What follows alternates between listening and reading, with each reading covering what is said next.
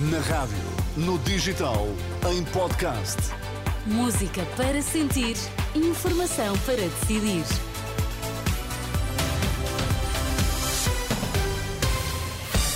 Pedro Queiro, antes da edição da noite, o que é que é importante sabermos?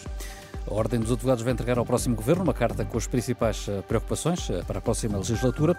Há mais estrelas Michelin para Portugal. Vamos conhecer as novidades nesta edição.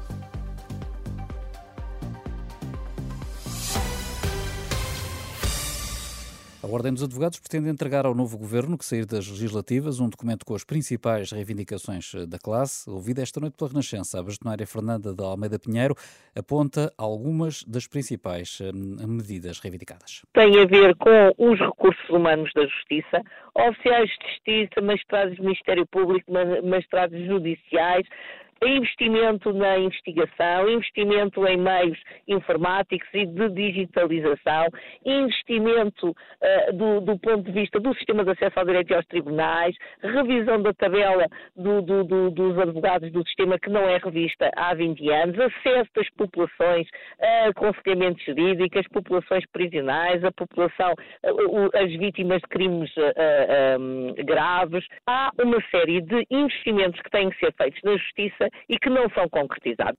Bastoneira da Ordem dos Advogados, Fernanda de Almeida Pinheiro, ouvida pela jornalista Marisa Gonçalves, após o primeiro Fórum Nacional da Advocacia. A operação da Polícia Judiciária travou uma rede que roubava dados de cartões bancários. A execução de mais de uma dezena de mandados de busca nas regiões de Lisboa, Coimbra e Braga culminou com a detenção de cinco homens e uma mulher. A atividade criminosa centrava-se na, na apropriação de dados de cartões bancários em caixas multibanco, depois faziam pagamentos de bens e serviços e geravam devoluções para contas bancárias próprias ou de pessoas hum, da sua confiança. Com esta atividade terão feito mais de meio milhão de euros. A PSP deteve um quarto suspeito no âmbito da Operação Zelador, que investiga hum, as agressões ao vigilante do prédio onde vive André Vilas Boas. O incidente ocorreu em novembro, quando a casa do candidato à presidência do Futebol Clube do Porto eh, foi vandalizada. Segundo a polícia, este processo tem ligações à Operação Pretoriano, que envolve, entre outros, o líder da claque Super Dragões, Fernando Madureira, atualmente em prisão preventiva. O Hospital de Cascais admite que está a encaminhar os doentes da área de neurologia para outras unidades de saúde sempre que necessário. A denúncia de uma grave eh, diminuição da capacidade assistencial daquela parceria público-privada foi feita por um grupo de 20 especialistas que alertam que o serviço de neurologia tem apenas uma médica que trabalha em horário reduzido, pelo que não tendo capacidade para assegurar o internamento ou dar apoio à urgência. O secretário de Estado do Vaticano, Cardeal Pietro Parolin, advertiu esta terça-feira de que o envio de tropas europeias ou da NATO para a Ucrânia causaria a escalada do conflito que sempre se tentou evitar. O cardeal italiano reagiu assim à sugestão dessa possibilidade posta em cima da mesa ontem pelo presidente da República francês, Emmanuel Macron.